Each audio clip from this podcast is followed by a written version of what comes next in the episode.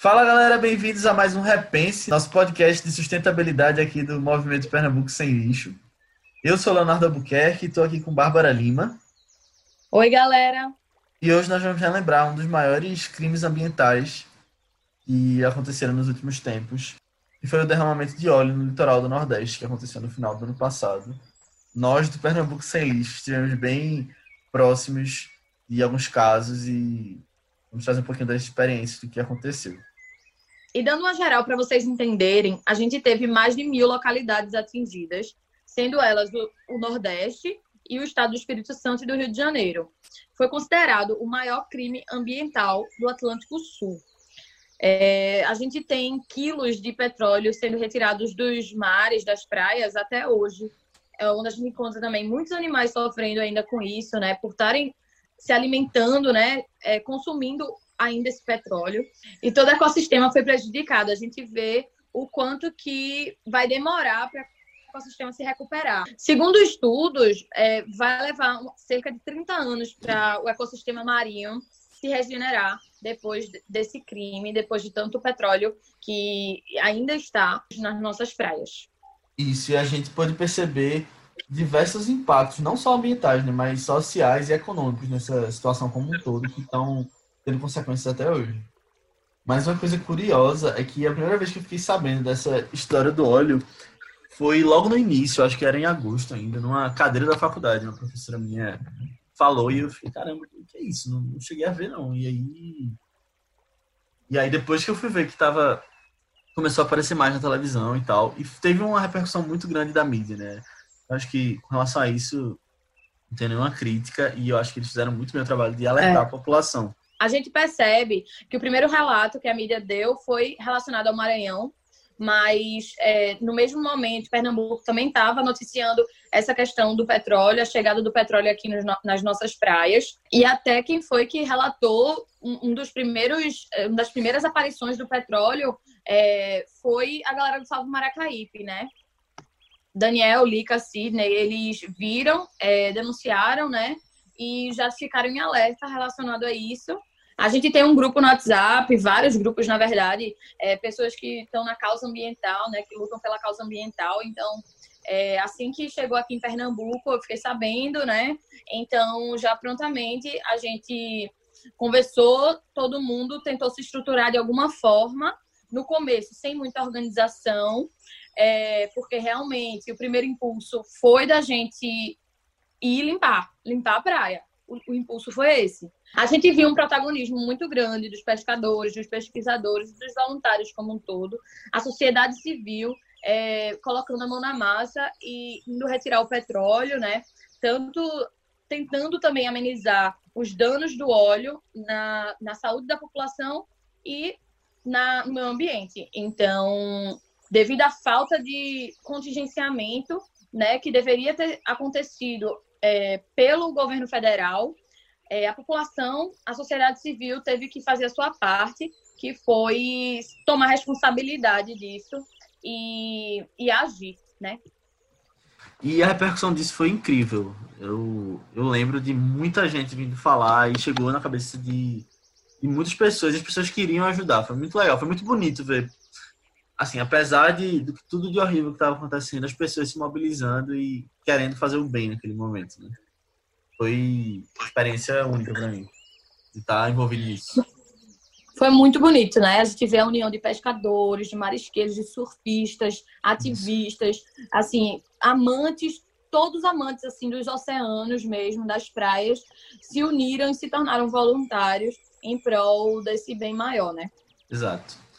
Mas só para dar um contexto geral do que estava acontecendo no ano 2019, a gente tem um caso bem curioso de um ano cheio de impactos ambientais, né? Foi um ano em que a questão ambiental esteve muito em alta, tanto positivamente quanto negativamente, né? A gente teve o crescimento de Greta, da popularidade dela, teve uh, as queimadas na Amazônia e na Califórnia também, e aí no final do ano teve essa contribuição bem negativa do Nordeste para essa estatística que foi do, da, do derramamento de óleo nas praias, mas foi um ano bem atípico com relação a, ao que estava na mídia, com relação a, ao, aos impactos ambientais. Achei Curioso.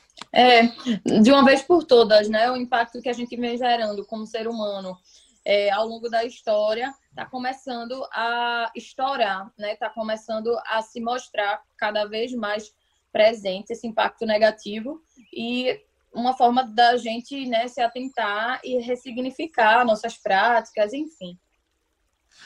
Exato.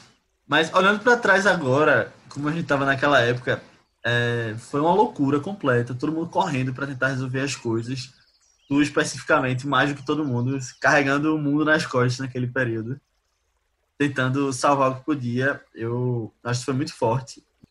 Mas a gente sabe que aquela exposição ao petróleo teve consequências na tua saúde, na saúde de várias pessoas que tiveram em contato, né?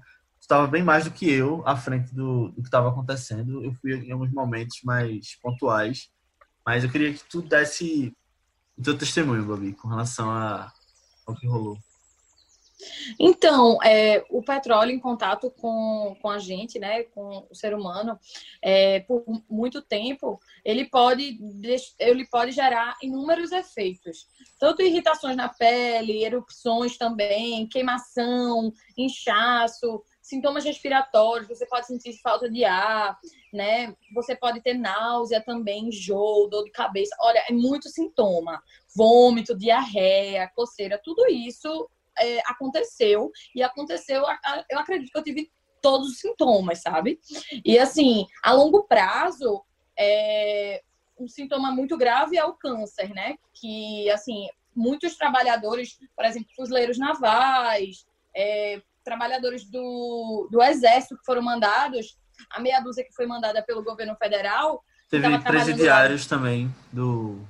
Presidiários do também que foram mandados estavam trabalhando lá diariamente, a mesma equipe, sabe? Uhum. Assim, todos que estavam entrando em contato com o petróleo, seja, sem os EPIs, né, sem os equipamentos de segurança individual, estavam é, apresentando esse sintoma e, e tem um risco muito grande para a saúde, saúde, né? Não só a curto prazo, como eu mencionei, mas a longo prazo também.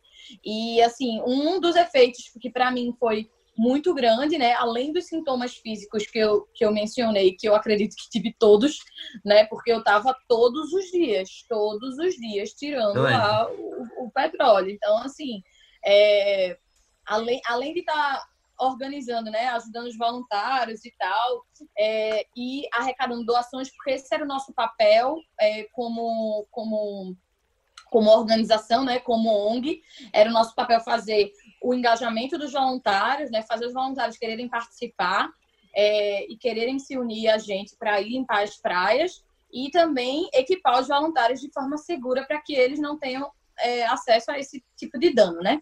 E assim, um, voltando, um dos, um dos sintomas que eu senti muito forte também foi relacionado à minha saúde mental, que um dos sintomas também é, é a questão de confusão mental, desorientação, eu, insônia. Eu, eu não dormi por três dias, assim. Três dias eu estava sem dormir. Além do estresse, o pico de estresse muito alto que eu fui é, direcionada, né, de forma repentina e sem preparação nenhuma, né? Foram os ativistas ali, nenhum estava preparado para um um baque daquele, né? Uhum. Para um, ter que comandar algo que não, não, tá, não era da nossa responsabilidade, era da responsabilidade do governo federal e acabou ficando em nossas mãos. Então, assim, é, a gente se viu numa impotência muito grande, sabe? De que, poxa, sozinho a gente não vai conseguir. Então, isso mexe com a cabeça da gente, porque é, os ativistas, de, de, maneira geral, todos têm uma relação muito estreita com, com o mar, né? uma relação muito estreita com a natureza, com o meio ambiente. Então, a gente vê aquela situação, mexia muito, porque parecia que o mar estava sangrando e a gente estava sangrando junto. Então, foi algo assim que para a saúde mental, emocional, é, foi complicado, sabe? Eu tive que fazer terapia durante meses relacionado a isso para eu ter acesso, né? Porque assim foi muito revelador tudo que eu vivia, toda a experiência é muito intensa, né? Foi muito revelador em relação à minha saúde mental. Então, é, eu pude perceber muitas questões assim e ressignificar, né? Ainda estou ressignificando muita coisa relacionada àquela, àquele período é, de crise na minha vida e na vida de muita gente também, que estava na linha de frente naquele momento. Perfeito. E, bom, nós agradecemos pelo seu serviço, pelo seu sacrifício nesse momento, Babi. Mas uma coisa que a gente via muito é as pessoas que estavam com muita vontade de ajudar e que queriam ir sem se preocupar com a própria saúde, né? Muitas vezes elas iam queriam correr para ir pegar no óleo, para ir se expor aquele aquelas se expor aquilo tudo que estava acontecendo, mas muitas vezes não se preocupavam com EPIs. Era a coisa que a gente mais pontuava que era importante para eles. Pois é, porque no começo a primeira iniciativa foi a gente precisa de muita gente para ajudar a retirar o óleo das praias. Aí o segundo, aí o segundo momento já foi diferente, sabe? Já foi tipo, calma, as pessoas estão tendo reações, isso, é, o petróleo atinge sim a saúde, então assim, é, a gente precisa dar um passo para trás, sabe? Tentar retirar as pessoas que estão sem equipamento para a gente conseguir fazer um trabalho não só eficiente, né, com relação à, à, limpeza, mas também responsável, né, não só com a gente, mas com todo mundo, porque poxa, as ONGs ali estavam num, num papel de responsabilidade muito grande, né?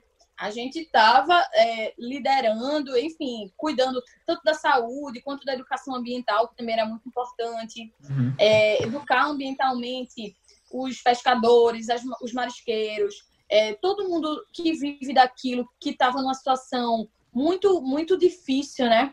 Porque teve que parar de trabalhar, porque todo, ninguém confiava em comer mais é, peixe, em comer camarão, nada disso. Então, o, é, toda essa problemática afetou diretamente a economia local, sabe? Isso. E não só isso, mas também toda a questão de turismo, né? Que foi impactado das pessoas não visitarem mais as praias e não comprarem nos comércios locais teve um impacto econômico muito forte. Muito pesado, né, para essas pessoas. Que é o sustento delas, dessas famílias. Foi. A questão do turismo é, é ambígua, um pouco ambígua, porque é, existem interesses diferentes, né? Por exemplo, o interesse do turismo a gente via claramente é, que era, né, de, poxa, de trazer as pessoas, de mostrar que as praias estavam limpas, sendo que as praias não estão limpas até hoje. Uhum. Então, é, eles estavam já dizendo que as praias estavam limpas porque é, é janeiro estava vindo, sabe?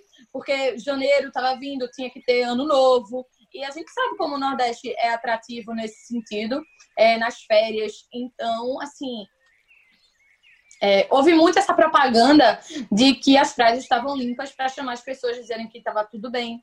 E aí o que as pessoas faziam? As pessoas achavam estranho, algumas delas, e entravam em contato com a gente. Com a gente, eu digo, com todos os grupos que estavam Sim. de frente nesse momento. Entrava em contato com a gente e perguntava: e aí, tá realmente seguro? Eu posso levar o meu filho? E a gente falava a verdade. Olha, é o seguinte, você vai, você vai pisar na areia e você vai sair com o pé preto, porque vai estar tá cheio de petróleo no, no seu pé. E é difícil de sair, tem toda essa problemática também e tal. Que gruda, né, no, no, no pé, na pele, e só sai com óleo, enfim, com óleo de cozinha. É, então, assim, é algo, é algo que as pessoas estavam se preocupando, algumas, mas quem não tinha entendimento de que o, a indústria do turismo estava né, também com esse olhar, porque, claro, é, é, o turismo movimenta a economia pernambucana e nordestina. Então, para eles era essencial que as pessoas viessem para cá, né? Viessem para o Nordeste, usufruíssem das praias. Era muito positivo. O problema é que muitas vezes não foi responsável a mensagem que eles passaram é, de que as praias estavam limpas quando elas não estão limpas até agora. Eu concordo plenamente contigo e eu vejo até que olhando para trás agora, muita gente parece que esqueceu, né? Principalmente as lideranças. Parece que não, nunca aconteceu e tá tudo bem já. É, pois é. A gente vê, nesse momento que a gente está passando de coronavírus, a gente vê é, o desmatamento aumentando, né, o descaso com relação ao meio ambiente e a fiscalização ambiental. Exato que mostra que as pessoas têm memória curta, né? Muitas vezes. É, não lembro o que é, é, É, quem tem memória curta é quem não tem, quem tem interesse no lucro, né? No caso. Porque quem lucra com desastre ambiental, a gente sabe muito bem quem lucra com isso. Uhum. E, e os interesses são diferentes dos nossos, né? Certeza. E a gente vendo tudo isso, é, não tem como não se perguntar, né? Porque são vários riscos que podem acontecer, mas a gente sabe que se tivesse uma uma gestão bem feita desses riscos e uma prevenção, às vezes, poderia ter sido melhor gerida. E aí eu te pergunto, qual seria a tua opinião para evitar que isso aconteça? O que, é que tu acha que poderia ser feito para que problemas como esse não voltassem a acontecer? Então, o grande problema é que é, o petróleo é um tipo de combustível fóssil, né? Que é de muito fácil extração. Ele é de fácil transporte, seja por carro, né, caminhão, seja por navio. Então, muitas vezes acontece esses acidentes, né, entre aspas, é, de vazarem esse, esse petróleo, cair no mar e gerar um crime, um desastre ambiental, como, como foi o exemplo desse que aconteceu. Então, assim, é, eu acredito que um dos, uma das grandes oportunidades que a gente tem de não repetir isso é a gente repensar que tipo de recurso que a gente tem usado é, é, o, o, petróleo é um combustível fóssil que é um recurso não renovável, né? Ou seja, ele não vai poder ser regenerado. Um dia o petróleo vai acabar. Então, é, o petróleo e qualquer tipo de combustível fóssil, ele vai simplesmente acabar. Então, a gente precisa começar a repensar, porque não só gera problemas de saúde, certo? Fadiga, irritação, como também câncer. Então, assim, de 20, existe um dado que diz que de 20 a 40% das pessoas que trabalham diretamente com combustível fóssil, é, com petróleo mais especificamente, é, tem esses sintomas que eu acabei de dizer, de fadiga a câncer.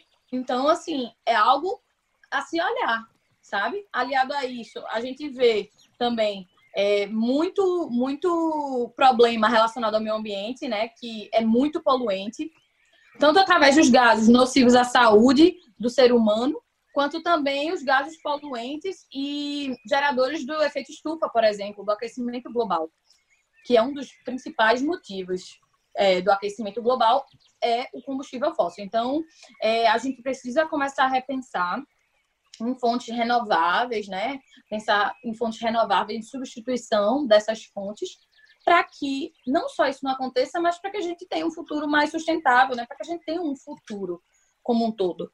Não, com certeza. E você vê que pelo menos eu tento ser otimista e vejo que alguns países eles estão se preocupando com isso, né? Eles estão aplicando leis de término de uso de combustíveis fósseis, diminuições também. E eu espero que isso venha a ser levado para o mundo como um todo a gente às vezes acaba não sendo tão otimista pelo que está acontecendo hoje, mas eu, eu tento olhar para frente e, e pensar que algo vai mudar para melhor em algum momento. Também acredito muito.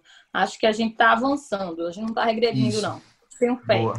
E só para concluir essa história toda do derramamento de petróleo, teve alguém que foi culpado, preso, responsabilizado pelo que aconteceu? Porque eu lembro que tinha história que acharam a empresa dona do navio e acharam a origem do petróleo que vinha da Venezuela. Então, não, ninguém foi responsabilizado. É, cada caso desse, né, cada hipótese dessa, que, que foi da Venezuela, que foi da Grécia, né? Então, assim, cada hipótese foi investigada e todas foram descartadas. Todas as hipóteses de que foram navios, de que foram assim, todas as hipóteses possíveis foram descartadas. Então, é, ninguém foi criminalizado, ninguém foi responsabilizado. Mas, assim, foi algo. A gente viu um descaso desde o começo do governo federal, né? Desde o começo a gente viu um descaso. Então, a gente meio que já esperava que isso fosse acontecer, né? Que eles também não fossem buscar um, um, um o autor, né? Que ele não fosse buscar alguém para criminalizar o culpado a empresa, o país, mas a partir do momento que prejudica a população brasileira, que prejudicou diretamente, é, se torna um problema do Brasil. E o Brasil não, não olhou isso da forma como deveria. Então, os governantes, né? Então, assim, realmente foi deixado para lá, de lado.